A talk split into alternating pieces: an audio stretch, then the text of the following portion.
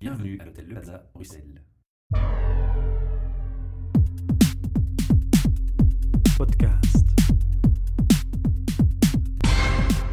Welcome for a new recording session of our HR Meetup podcast, a project sponsored by Transforma Brussels, a co working space and innovation center, in collaboration with our host of today, Hotel Le Plaza in Brussels, and the Podcast Factory. I have today Jens Massaert, managing partner at Kowo at My Micro. Hi. Hello. Jens will explain us what Kowo is, but first we want to give you the opportunity to present yourself. So tell me, from your child's dream till today, All what has happened? from my child's dream till today. Well, I guess my child dream was traveling. I've always been passionate about traveling. The problem is that I didn't really had the chance to travel far away. I never left Europe before I, I had the chance to do so. That was after my first professional experience. I'll come back to that later. I studied economical science, commercial science here at HUB at Brussels. After that, I started at Ormit. Ormit is a very nice company that hires people with a master in economy. And then afterwards, they actually, it's a management traineeship of 26 months. During this traineeship, they send you to different companies, clients of them, where you do projects. I had the chance to do a project at BNP Paribas Fortis, and after that at STIB MIVB. So that is where I had my first professional experience in very large and, uh, organizations. During those, that period, I had the chance to save up some money. And then after the 26 months, I was jobless and I decided to travel. Mm-hmm. So I went to Canada, South America, South Africa, and Southeast Asia. And meanwhile, my girlfriend also had the chance with the Prince Albert Fund to travel and work in Malaysia. And so I joined her there. I worked for Photobook Worldwide as an entrepreneur in residence. It's a really nice experience where I had the chance to build up a new business unit. Then, uh, for personal reasons, we had to come back to Belgium. I came back. I really wanted to have a job from Malaysia. I reached out to uh, Barefoot Studio. Barefoot Studio is a studio that launches startups in the B2B2C business. So they are specialized in applications for this market. And I had some multiple chats with the CEO of uh, Barefoot about Kowo. So he had already the idea. It was something that was picture perfect uh, for me. It was really a cup of, my cup of tea. So I immediately accepted and came back. So he gave you the idea and you took over as of then.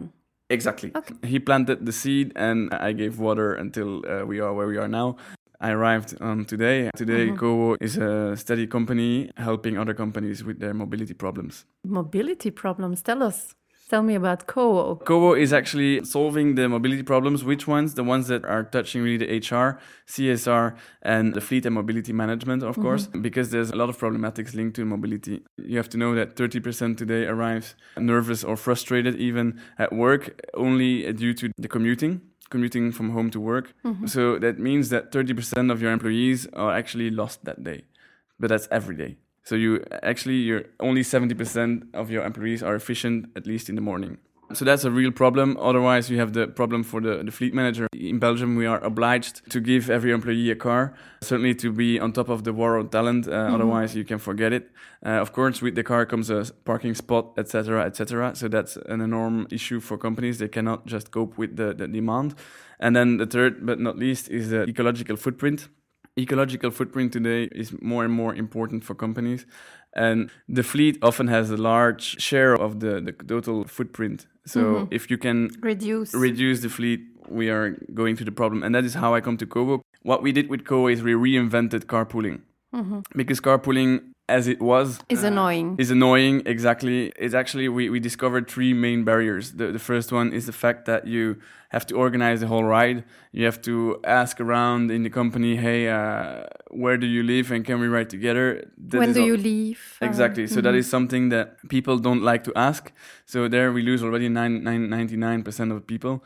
Second is the, fact that you lose your flexibility and independency. And the fact that you depend on your driver is annoying for a lot of people. Your driver is not showing up, you cannot go to work, or even worse, your driver is having a late, late meeting and you cannot go home. Mainly is the flexibility. Imagine that you're at work as a passenger and uh, your child fell in, in school and has to go to the hospital and you cannot leave to join her or him.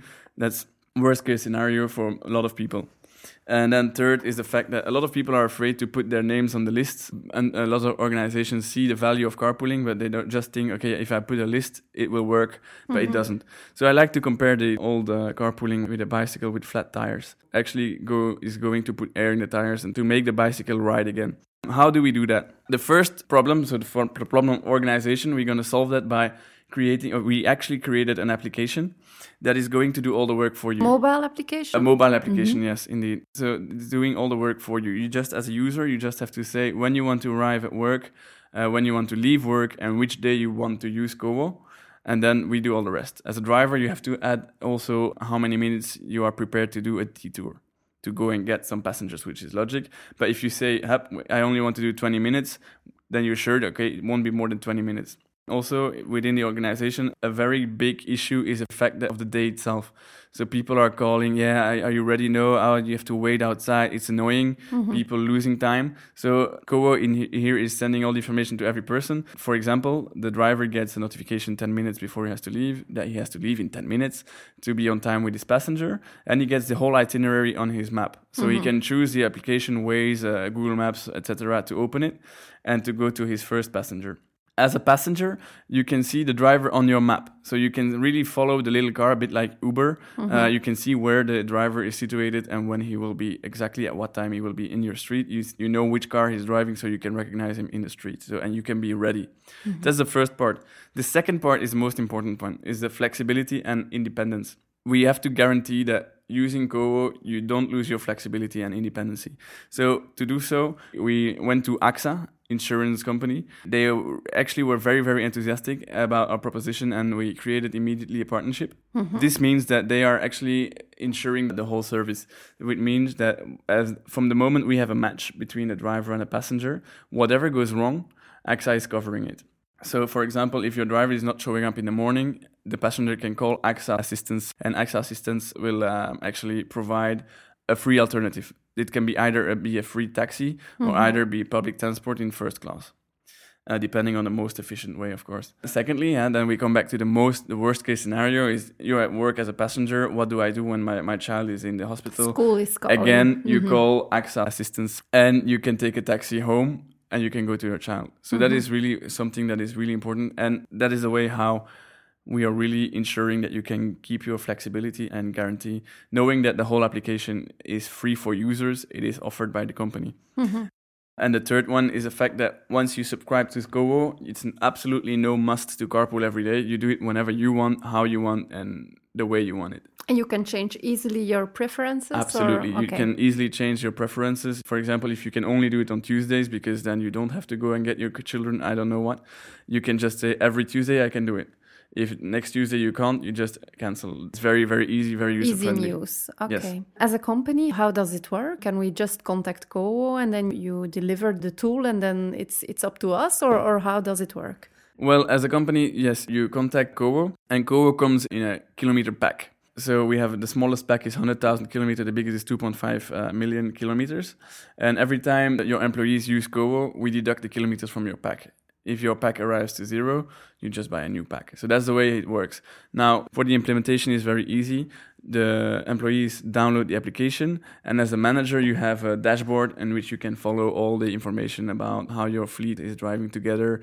You can also launch campaigns, which is really a nice uh, feature as well. Meaning, as a company, you can launch actually, you can motivate your troops to use Kowo. For example, if you know that next Thursday there will be a national strike, which is it happens from time to time in Belgium, unfortunately. You can warn your, your employees and say, hey, think about Kowo as an alternative. So that mm-hmm. is something that we also provide, very easy to use.